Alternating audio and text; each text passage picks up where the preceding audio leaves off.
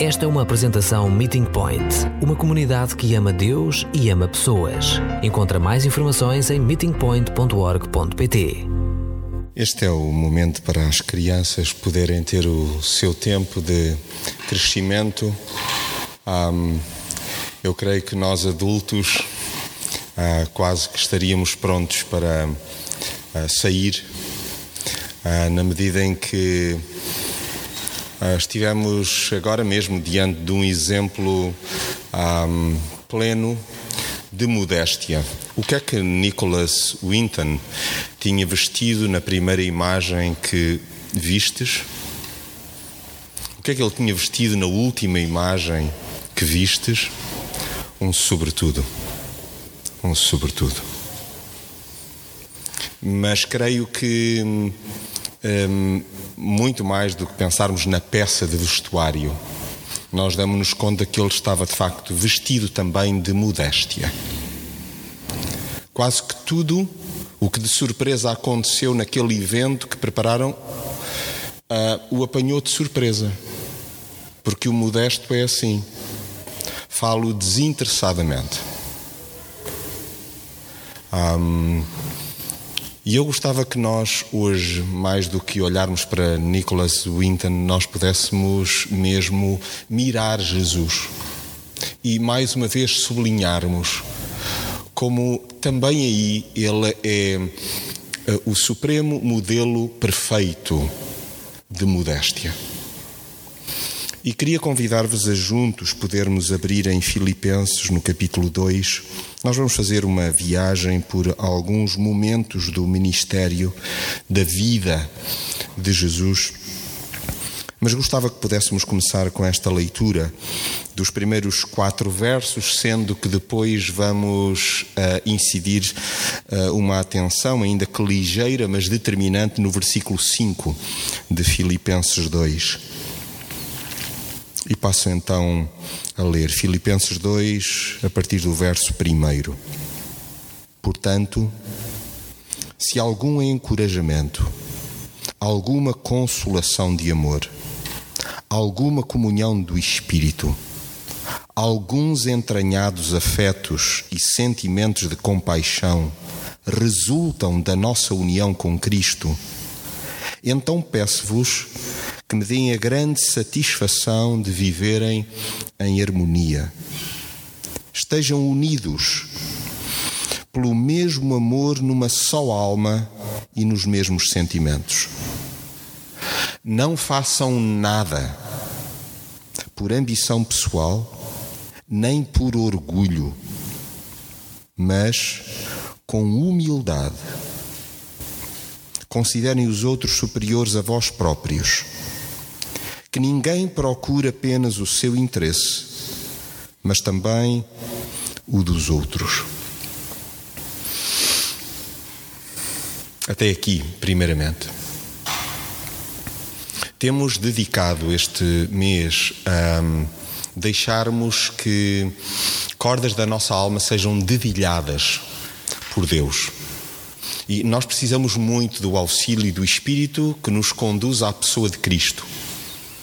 E um, falo da minha própria viagem nestas últimas semanas, dando-me conta de que realmente preciso que Deus possa afinar quer a corda da mansidão, da temperança, da constância. E isto é um projeto para toda a vida.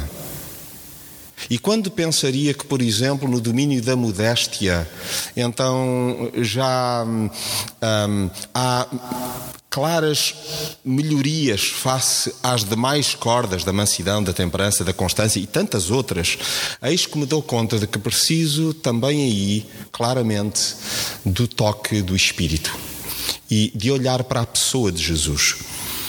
E é impressionante como o orgulho que aqui é referido, não fazermos nada por orgulho, é um verdadeiro desafio para nós a todo o instante, filtrarmos as nossas motivações a constância na simplicidade.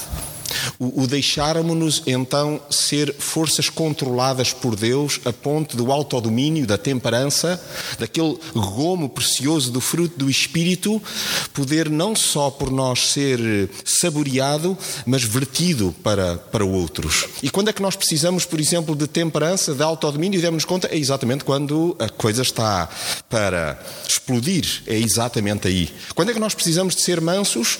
Quando, para todos os efeitos, nos deparamos com situações onde apetece eriçarmos-nos. E de facto, aí é que se pede que nós possamos ter autoridade por força do exercício da não violência. Demos-nos conta disso, fomos trabalhando isso então nas últimas semanas. Agora, quando falamos em concreto da, desta corda da alma, da modéstia, creio que nos damos conta que, no contexto de comunidade, e podemos olhar também para o ambiente familiar ou para as nossas relações interpessoais e percebermos que se há farpas que ferem a unidade de qualquer comunidade, seja ela cristã ou não, mas em concreto, se há farpa que pode ferir profundamente relacionamentos é exatamente a sede de poder e a busca desenfreada por prestígio, por querer dar nas vistas. E nós deveríamos ser daqueles que já conseguem diferenciar que não somos um povo que ama o poder, mas que tem o poder de amar. Que são coisas completamente distintas. E nós muitas vezes estamos agarrados então ao controle do outro. Queremos eh, eh, competir por tudo e por nada. E quando olhamos para este trecho de Filipenses 2, 1 a 4, percebemos que quando o umbigo se sobrepõe ao coração, o caldo entorna-se. Os relacionamentos acabam por ser crispados.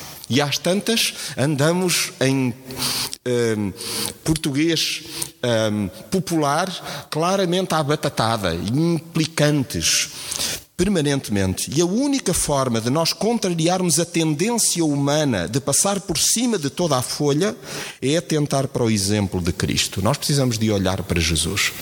Sempre. Refocarmos-nos em momentos-chave do nosso dia quando, digamos que parece que as coisas vão descambar, o segredo é nós voltarmos sempre à pessoa de Jesus.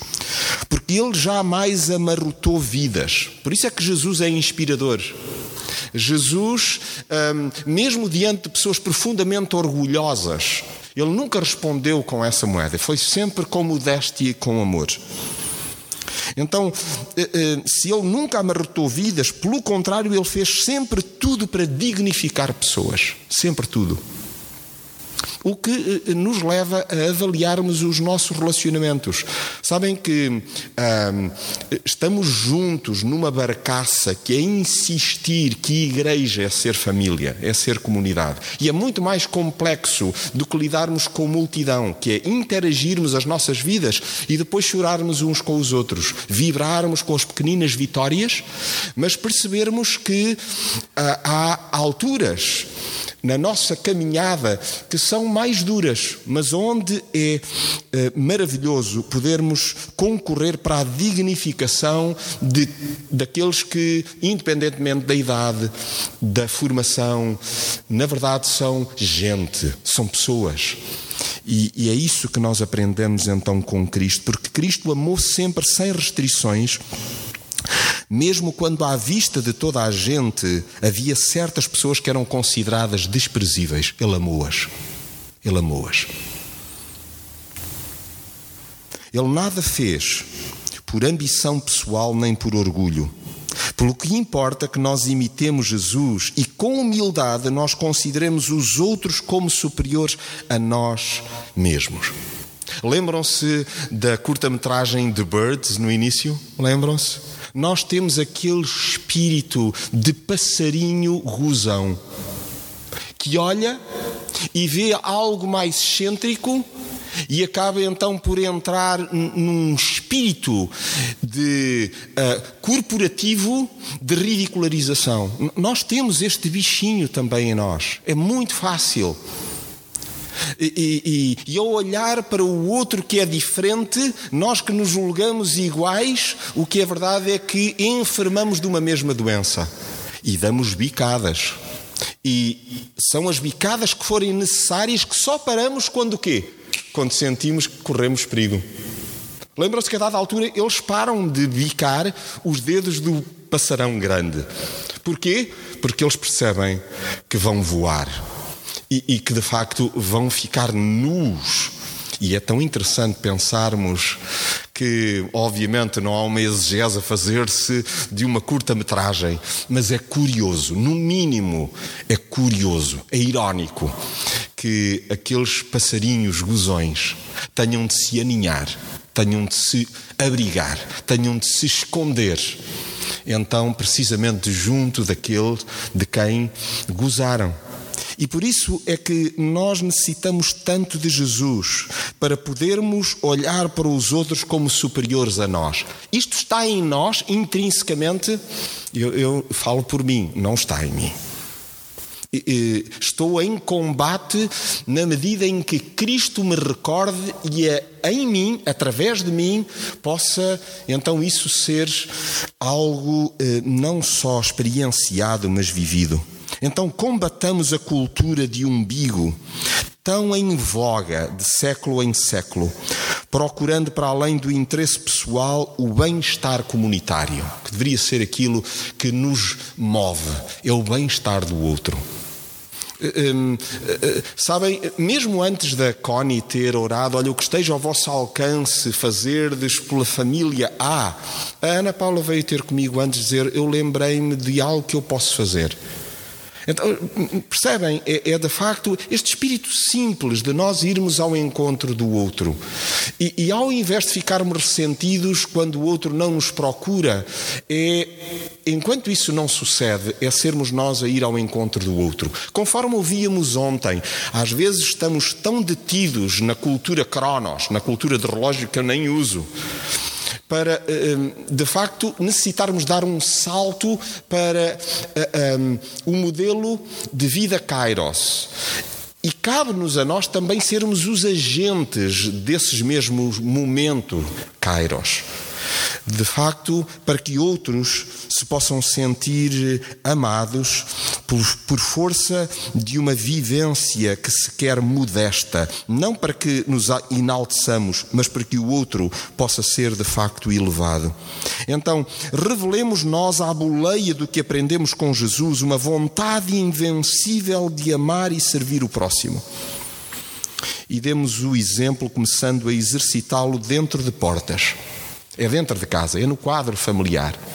Porque uh, eh, um, temos aqui muitos educadores, temos aqui pessoas com responsabilidades enquanto avós, enquanto pais, mas muitas vezes nós acabamos por chutar as responsabilidades para a escola, para os professores, para os auxiliares de ação médica, para médicos, para enfermeiros, e tudo passa por mim e por ti. Tudo passa primeiramente por aquilo que nós, no exercício da dupla cidadania, então devemos chamar a nós. Começarmos a exercitar dentro de portas esta dimensão da humildade, da simplicidade, da modéstia, demonstrando que os afetos e sentimentos de compaixão resultam da nossa união com Cristo. Porque isto é, é, é terrível. Perdoe-me a expressão, é tramado. Porque quando nós na verdade, não estamos dispostos a fazer esta viagem, é automaticamente revelador do nosso distanciamento com Cristo. Então, é aí, na comunhão do Espírito, que nós alcançamos a harmonia fraternal. Então, pensando um pouco mais na modéstia, gostava que comigo reparassem no que nos diz lá no versículo 5, em Filipenses 2:5. Tende em vós aquele sentimento que houve também em Cristo Jesus. Na verdade, na verdade, um, o autor desta carta, dirigindo-se a uma comunidade, a um conjunto de comunidades em Filipos, o que ele tem em mente é: nós precisamos mesmo de olhar para Cristo, é o nosso modelo, é a nossa referência, e nós temos tudo a aprender sobre o despojamento, sobre a modéstia, sobre a simplicidade, sobre a humildade que há em Cristo. E, e, e precisamos de absorver tudo isto para poder aplicar. E porquê a modéstia? Porque o significado de modéstia aponta para a ausência de vaidade em relação a si mesmo. E se há coisa que Jesus não foi, não é, nem nunca será, é vaidoso.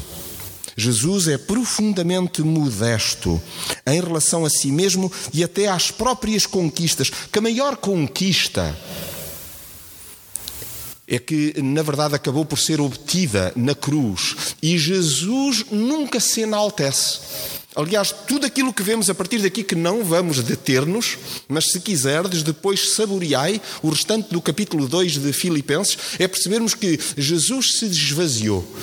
Jesus abdicou. Jesus não entendeu que era importante chamar a si e eh, assumir então os louros, o seu currículo.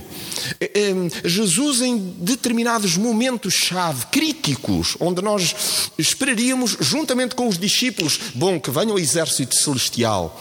Bom, agora que todos saibam o poder esmagador que há em Cristo, Ele é o Rei dos Reis. Jesus nunca puxa dos galões. Então, modéstia é esta capacidade despertenciosa, é esta moderação, esta sobriedade, que não se importa nem com luxos, nem de facto com ostentações. É a decência em pessoa. Jesus é o equilíbrio em pessoa. E é por isso que nós precisamos tanto de olhar para Ele e, um, na verdade, percebermos que esta modéstia que em Cristo há se expressa com naturalidade, simplicidade, singeleza, sobriedade. Tenham os mesmos sentimentos que havia em Cristo Jesus. É, pois, com Jesus que se aprende a plenitude da modéstia. Eu serei breve a partir daqui, mas até então era a introdução.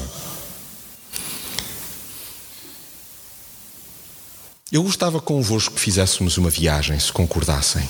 Uh, um, uh, este é um espaço onde entendemos que notas são importantes que apontamentos são importantes, seja, eh, digamos, por via digital ou em formato de papel.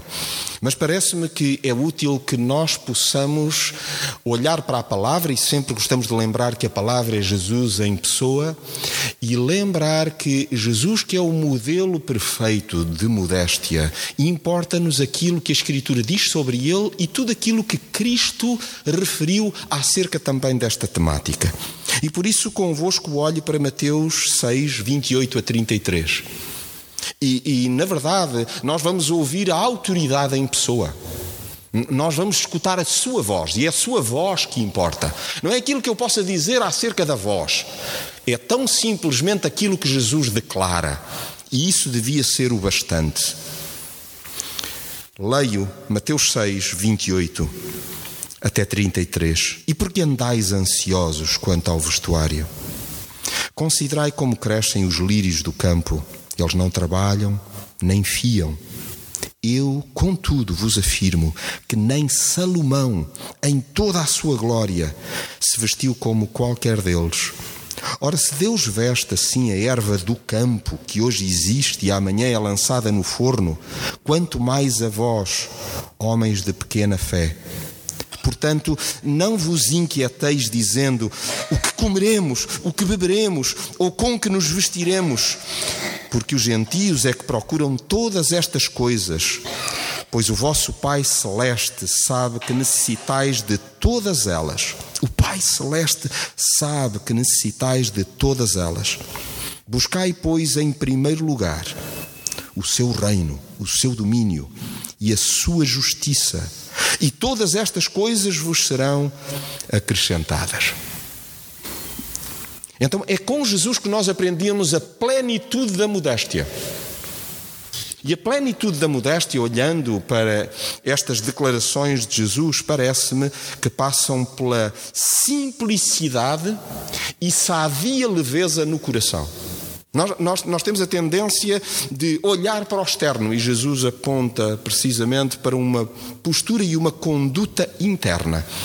É a simplicidade e uma leveza sadia. Não, não, é, não é uma leveza, então, irresponsável. Não, não é olharmos para o dia a dia de uma maneira que envolve incúria, desleixo e irresponsabilidade. Não. É uma leveza por sabermos que o Pai sabe, o Pai conhece. E às vezes nós pensamos que somos nós que temos de resolver, somos nós que temos de fazer.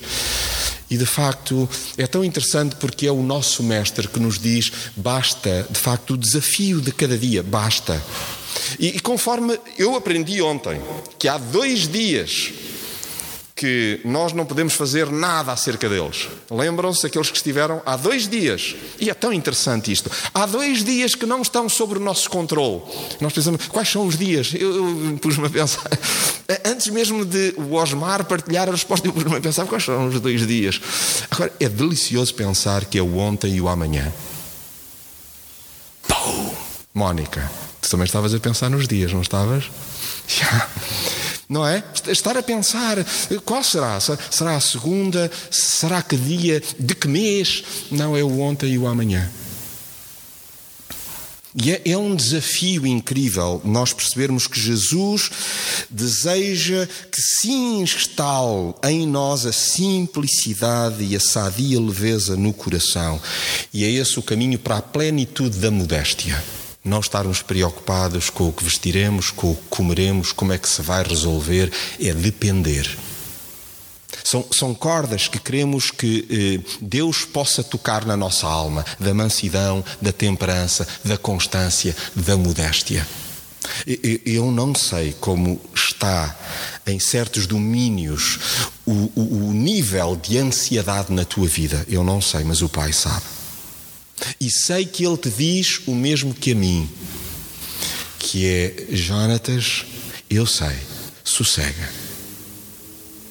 Então, se nós pudermos sair daqui, que seja com este passo de simplicidade, eu quero entregar, eu quero confiar. É hoje, o que importa é hoje, porque eu não sei como é que é convosco. Eu hoje já olhei para a agenda da semana toda, hoje, e já disse ai, como é que vai ser e, e eu sabia o que ia partilhar convosco. Mas hoje a agenda, o Cronos, já está a tomar conta. E, de facto, este é um desafio, é um combate titânico, momento a momento. A nossa mente é um ringue e, como tal, importa nós eh, darmos o espaço para que o Espírito haja e a voz de Jesus então possa vir à tona. Gostava convosco de olhar para um conjunto de textos mais. Em Lucas 20, 46, lemos assim: Guardai-vos dos escribas. Sugestão de Jesus: cautela, tenham cautela. Bom, mas os escribas são dos peritos religiosos, são dos mais entendidos na lei. Por que é que nos devemos guardar de? Porque Jesus conhece o íntimo de cada um de nós. E sabe que às vezes nós somos todos cheios de regrinhas. E aparentemente até podemos dar um, um ar de espiritualidade. Mas isso pode não corresponder o exterior ao interior. E vejam, guardai-vos dos escribas que gostam de andar com vestes talares e muito apreciam as saudações nas praças, as primeiras cadeiras nas sinagogas e os primeiros lugares nos banquetes. Guardai-vos que é como quem diz: o que é que Jesus está aqui a dizer? Ouçam, a vossa galeria deve ser a modéstia. Estejam na bancada da modéstia. Não, não, não procurem visibilidade. E, e ouçam, e, e, nós às vezes pensamos assim, pois, mas eu vou ficar para trás. Mas há alguns que estão a fazer e insistir que o melhor é ficar na primeira fila. Se não pode ser na primeira, que se fique na segunda. Eu vou ficar para a última fila. É, é de facto a forma que Jesus nos ensina e que, vejam, é referido por Jesus numa carta. Jesus também enviou cartas. Em Apocalipse, no capítulo 3, no versículo 17 e 18, é, é, o próprio Cristo, é o Senhor da igreja, é o Senhor da nossa vida, que nos diz assim, verso 17 e 18 de Apocalipse 3: Tu dizes, sou rico, fiz fortuna, não tenho necessidade de nada, mas não te das conta de que és desgraçado e miserável, pobre, cego e nu. Aconselho-te a que compres do meu ouro fino para ser rico. roupas brancas para te vestires e não te sentires envergonhado da tua nudez, e remédio para os olhos de modo a poderes ver. Jesus dizendo: Estás tão cheio de ti, Jonatas.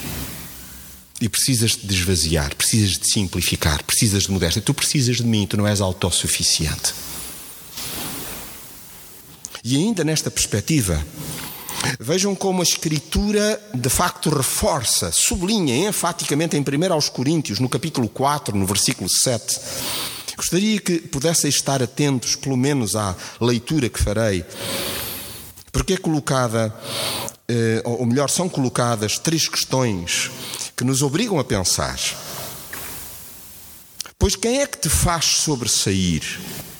Tens tu que não tenhas recebido? E se o recebeste, por que te vanglorias como se o não tiveras recebido? É tão interessante este conjunto de questões que são colocadas para que nós caiamos em nós e percebamos que temos sido agraciados, temos sido bafejados quando olhamos para 1 aos Coríntios capítulo 4, versículo 7. E voltando mais uma vez à palavra e à voz de Jesus, em Lucas 12, 23, lemos: Porque a vida é mais do que o alimento e o corpo mais do que as vestes. Então, na verdade, na verdade, depois de termos visto que a plenitude da modéstia passa pela simplicidade e sadia leveza no coração, eu creio que a plenitude da modéstia passa também por uma alma costurada. Uma alma que se dá conta que está esfarrapada. Nós todos estamos esfarrapados por dentro. Nós precisamos de restauros contínuos mas estamos a ser costurados. Mais do que aquilo que vestimos exteriormente, o que importa é o embelezamento por força da ação de Cristo em nós. E é por isso que convosco gostava que pudéssemos fazer a relação entre dois extraordinários textos, porque todos aqui já nos espalhamos ao comprido todos aqui, sem desejarmos até, já nos apercebemos, hum, aquilo teve laivos de orgulho. Não, aqui eu não agi de forma modesta. Eu aqui acabei por ceder à tentação de passar por cima de toda a folha. Não, eu aqui quis ficar com os louros. Não, eu aqui quis quase ser considerado um Deus. Eu aqui substituí-me ao próprio Deus.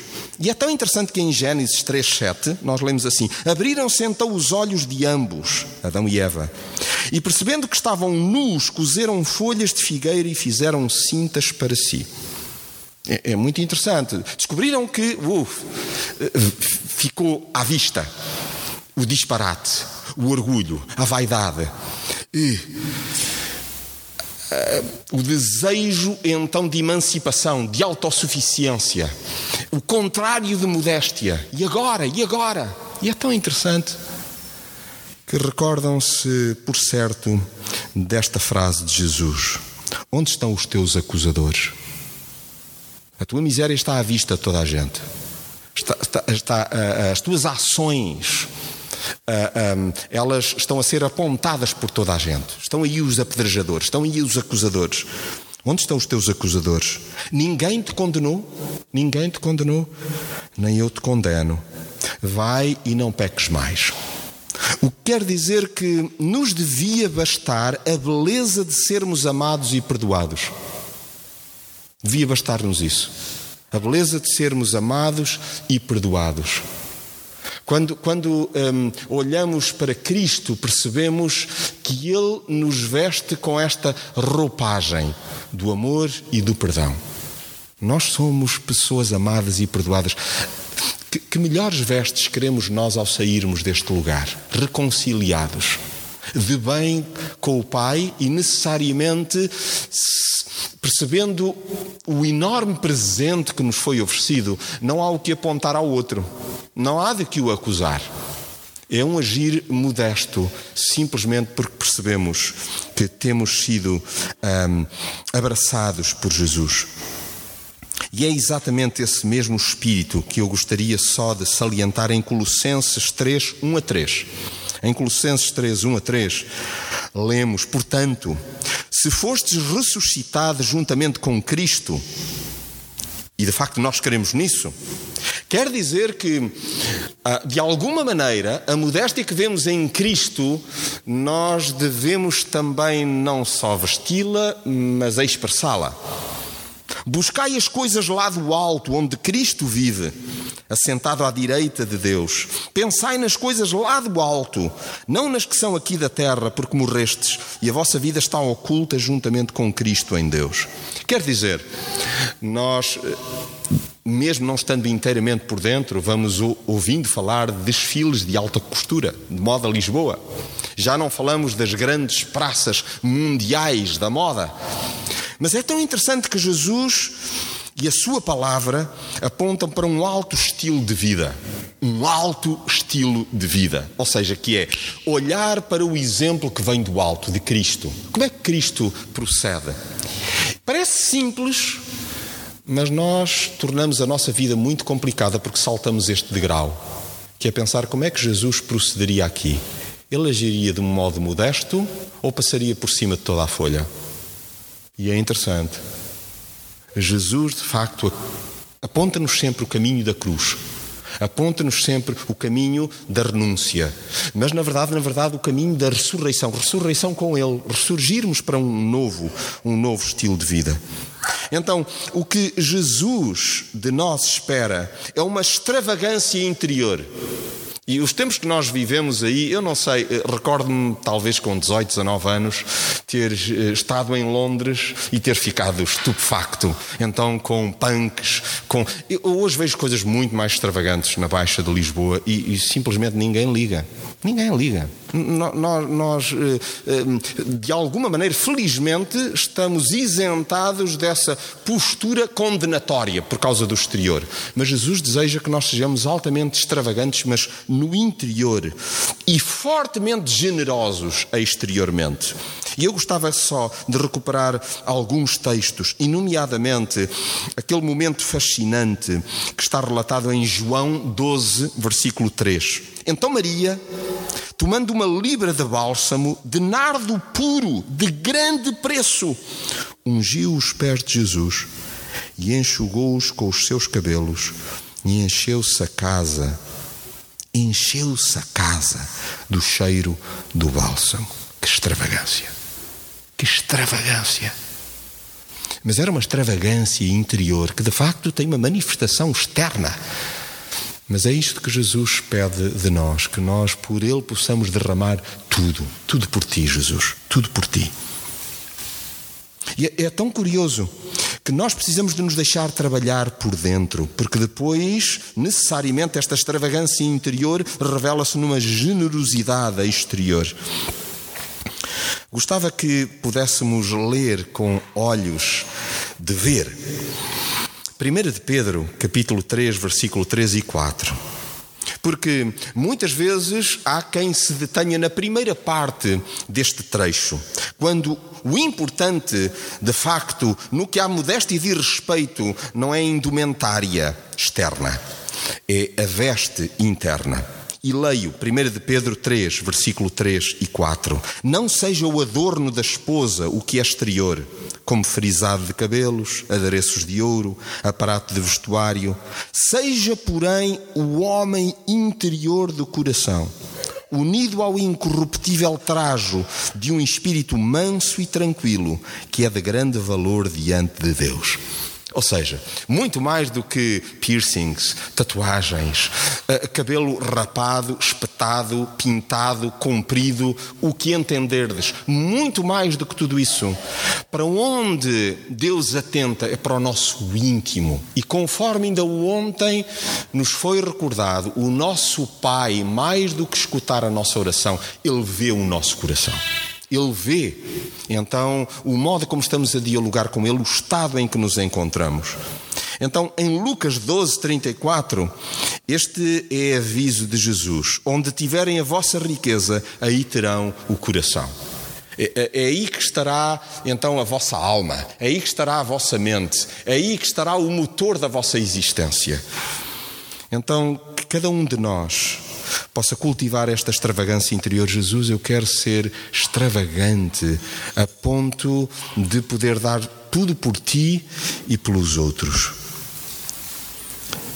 E caminhando nós para o final, gostava de recuperar um texto onde nós percebemos que o desafio para chegar à plenitude da modéstia passa por uma mente consagrada ao segundo, de segunda a segunda.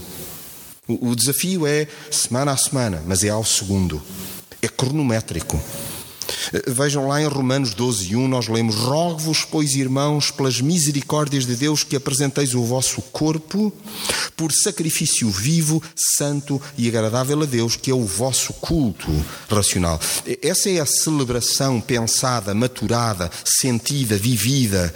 É uma renúncia contínua, é uma vivência para a modéstia. E vejam como é importante que nós sejamos modestos, simples, humildes, nas nossas in relações interpessoais, sejam casais, sejam amigos, sejam vizinhos, eh, eh, estejamos nós a lidar até com um desconhecido, é como se fosse Cristo, e a sermos modestos, de facto, como Ele se abeira de nós. E gostava que, por último, nós pudéssemos ser fortemente encorajados por mais um trecho da Escritura que se encontra em Colossenses 3. Eu não resisto, vou ler do verso 9 até ao 16. Porque a plenitude da modéstia passa por um íntimo arbitrado por Cristo. Nós precisamos de um ego arbitrado por Cristo. Nós vamos iniciar em março uma nova série que é que é exatamente este espírito de esvaziamento que há em Cristo. E vamos começar pelo ego, precisamente na próxima semana. Mas nós necessitamos de uma alma governada por Cristo, apitada por Cristo. Oh, ei, excesso, falta, amarelo, Jonatas, chega. Corre risco de. Nós necessitamos de ser treinados por Cristo.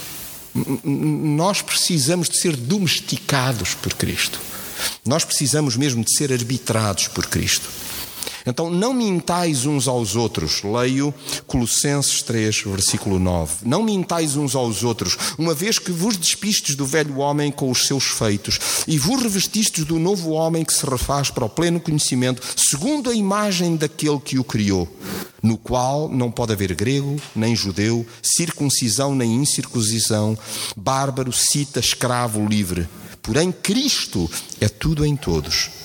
Revesti-vos, pois, como eleitos de Deus, santos e amados, de ternos afetos de misericórdia, de bondade, de humildade, de mansidão, de longanimidade. Suportai-vos uns aos outros, perdoai-vos mutuamente. Caso alguém tenha motivo de queixa contra outrem, assim como o Senhor vos perdoou, assim também perdoai vós. Acima de tudo isto, porém, esteja o amor que é o vínculo da perfeição. Seja a paz de Cristo o árbitro em vosso coração, a qual também fostes chamados em um só corpo, e sede agradecidos. E sede agradecidos. Habite ricamente em vós a palavra de Cristo. Instruí-vos e aconselhai-vos mutuamente em toda a sabedoria, louvando a Deus, com salmos e hinos e cânticos espirituais, com gratidão em vosso coração. Que seja a paz a garantir que nós estamos mesmo no trilho da modéstia. Que seja a paz de Cristo de facto, fazer essa avaliação e nós vamos dar-nos conta rapidamente: não, eu, eu, eu excedi-me, eu fui orgulhoso, eu fui teimoso. Eu, eu, eu, eu envaideci-me. Não, eu estou aqui a puxar a brasa à minha sardinha e eu não, não estou a entender que o outro seja superior a mim. Este é um desafio nós deixarmos que a paz de Cristo nos clarifique o coração, para quê? Para darmos o braço a torcer, para pedirmos perdão quando necessário, conforme nos é recomendado. E, de facto, que seja a gratidão uh, a expressar-se uh, em, em, em, doses uh, diárias, extremamente bem servidas. Que nós não poupemos na gratidão. Nós devemos uns aos outros o amor Mas, mas a gratidão ela é sempre bem-vinda. Ela pode polvilhar então os nossos dia a dia, o nosso dia a dia. E é exatamente isso que nós vamos agora também cantar e reagir. Como estou grato, como estou grato. Deus, obrigado por teu filho Jesus e obrigado porque o Espírito Santo contende com o meu íntimo para que de facto eu possa entrar nesta rota de cordas da alma que precisam ter, ser tocadas: mansidão, temperança, constância e hoje, em particular, da modéstia. Que Jesus continue a incomodar-nos, porque Ele é a nossa inspiração.